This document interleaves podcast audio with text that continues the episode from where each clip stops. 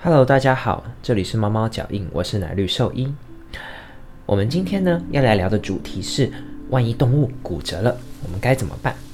骨折呢也是我们临床上非常常见的一个疾病问题，而且因为事主很容易会发现，所以往往可以在刚发生的第一两天就带来给兽医做检查。骨折的情况可能发生在各式各样的动物，包含兔子啊、天竺鼠、龙猫、老鼠，甚至呢鸟、爬虫都有机会。所以了解骨折对动物可能造成的影响，以及我们可能会需要的后续治疗，不管你是养任何动物的饲主，我相信都会是有帮助的。好，那就让我们正式开始今天的节目吧。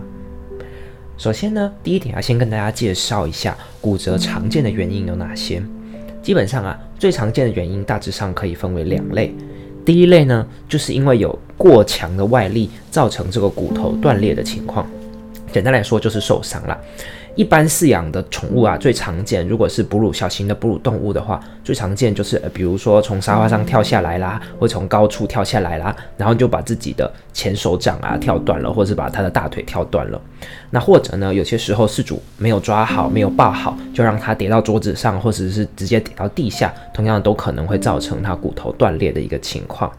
而如果是在鸟类的话呢，常见的就是可能它太紧张，或者是飞得太高兴，不小心去撞到玻璃，或者是撞到墙壁，然后掉下来的时候造成脚或者是翅膀的摔伤。当然，有些时候过紧的脚环或者是呃拉扯呢，也可能会造成它们足部的断裂。至于爬虫的部分啊，最常见的原因跟刚刚差不多，但额外多上一个就是龟。有些龟啊，它们很喜欢。把它养在阳台，然后呢，却没有注意到让它自己爬啊爬啊爬，就从阳台上掉下来。所以我们也时常看见从几层楼高的地方掉下来，然后导致说整个壳破裂的龟。那壳破裂来说，我们也是当成一种骨折的方式来做处理。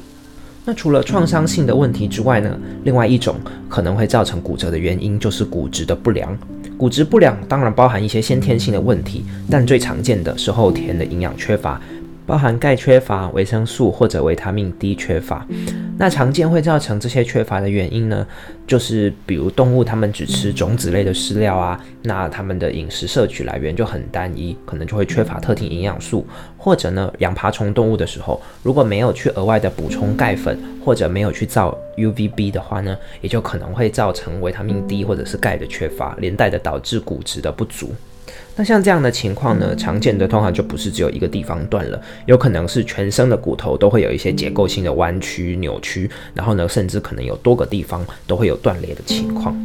而因为营养不良所造成的骨折问题呢，在治疗上面跟一般的骨折其实差异是很大的，所以啊，这个部分呢，可能就请大家再去聆听一下我们介绍关于如何正确的饲养动物的这些技术。基本上，如果你有做好这些相关的营养供给的话，就比较不需要担心这类的问题。所以今天的节目呢，我们会比较着重在讲。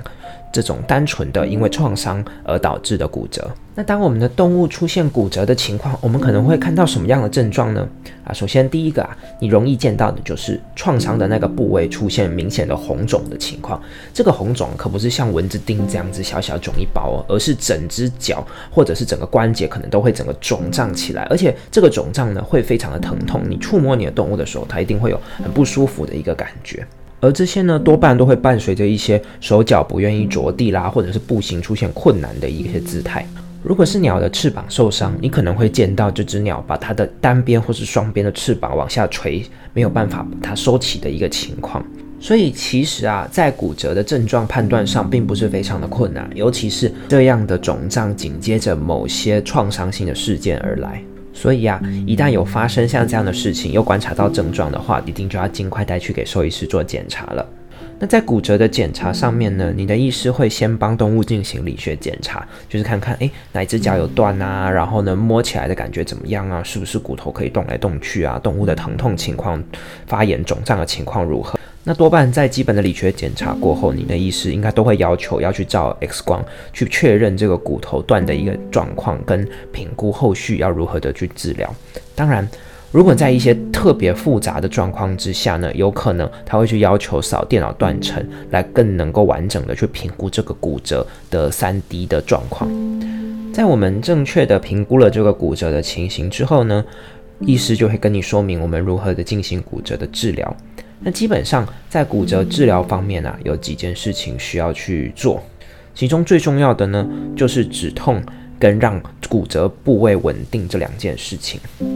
止痛的部分呢，当然就是会有医生开立适当的止痛消炎的药物，去让这个断面呢不会持续的造成周边组织的发炎。那至于要如何去固定这个骨折的断面呢，就有以下几种方法啦。那我们会依序由非侵入性的慢慢介绍到侵入性的治疗方式。啊，所以首先第一个呢。最非侵入性的治疗方式就是严格的限制运动，因为有一些时候啊，某些特定的物种可能太小了，比如说仓鼠啊这些，不一定能够做一个骨科的手术。那这甚至包扎都包不上去的时候，我们就会建议可能要去做一个严格的限制运动，看看有没有机会呢？这种骨折在比较轻微的情况下，它有机会自己就愈合。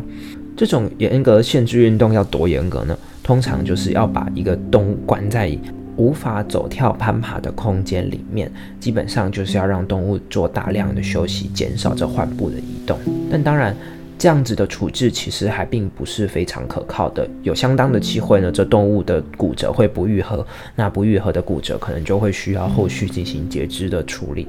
所以一般来说，如果是有可以进行固定的选择的话呢，通常就不会首先建议单纯只用限制运动的方式来处理。那第二个可以做的治疗呢，就是外固定包扎。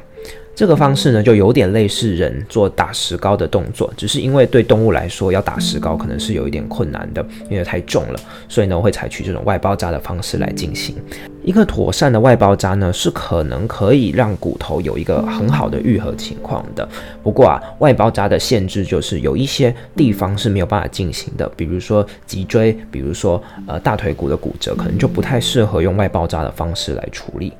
另外，也因为外包扎并没有办法让骨头达到非常稳固的状态，所以有一些如果是关节面周边的骨折的话，采取外包扎的形式，有可能会导致这个关节被固定之后没有办法移动。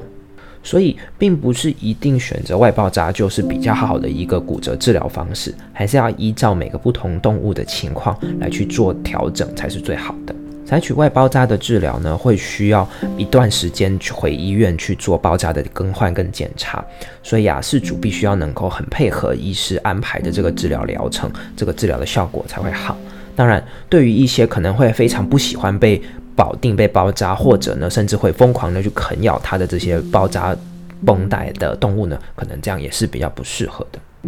最后一个可以选择的方法呢，就是做骨科的手术治疗。